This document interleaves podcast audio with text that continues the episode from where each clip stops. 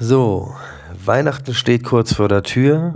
Ihr habt wahrscheinlich auch den Adventskranz schon aufgebaut und äh, die Handschuhe ausgepackt. Und das ist sozusagen auch genau der Aufhänger für diese Ausgabe. Ähm, es wird draußen kälter und jetzt kann man sich nicht nur im Winter, sondern natürlich auch bei höheren Temperaturen eine Unterkühlung zuziehen. Aber die Gefahr nimmt im Winter natürlich deutlich zu.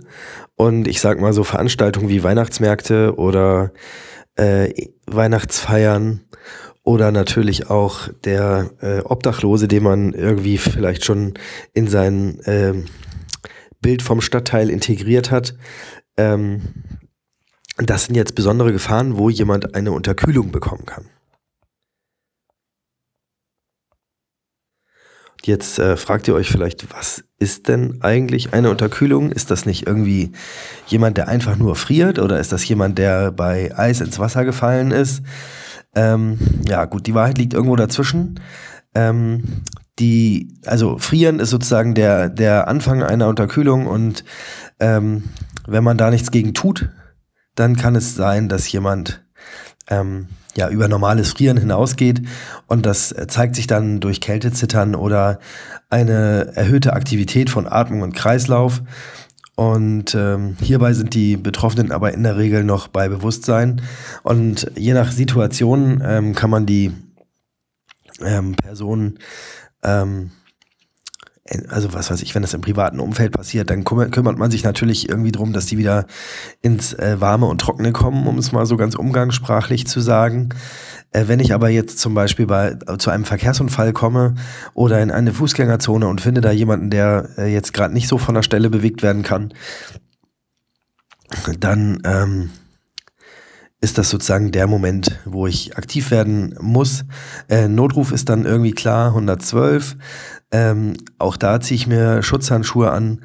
Dann gucke ich, dass die Person möglichst einen, an einen warmen Ort gebracht werden kann. Ich würde kalte und nasse Kleidung entfernen und würde die Person in eine Decke einwickeln. Wir hatten das in der letzten Ausgabe schon mit der Ausstattung zum Wintersport.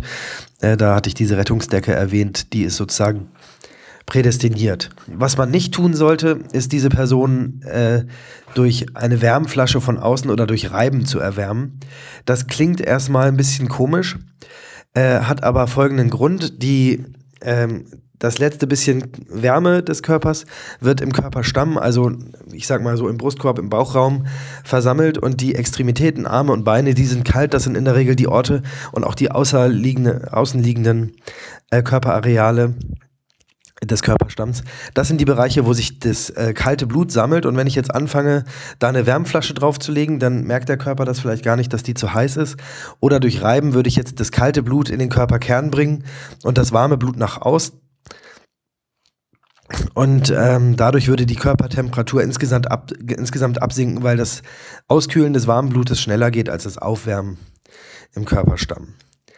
Solange der Betroffene noch bei Bewusstsein ist, kann ich gut gezuckerte Getränke äh, anbieten, äh, die auch warm sind. Also ein Tee zum Beispiel, äh, Glühwein oder andere alkoholische Getränke, darauf sollte verzichtet werden, weil sich dadurch die äh, Blutgefäße weit stellen und ein ähnlicher Effekt eintritt, äh, wie eben schon beschrieben mit dem Reiben an den äh, Warmreiben.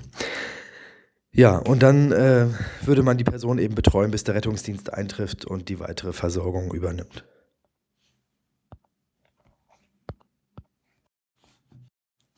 Wenn die Unterkühlung nicht rechtzeitig erkannt wird, dann geht es in ein zweites Stadium über.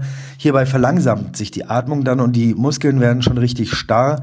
Das Schmerzempfinden lässt nach und äh, die Person ist eben nicht mehr so ansprechbar, wie sie es vorher mal war, sondern die wird müde und vielleicht sogar bewusstlos.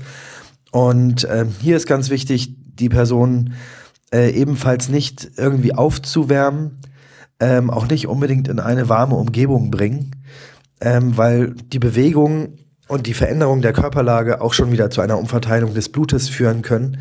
Ähm, deswegen sollte man da ganz vorsichtig sein.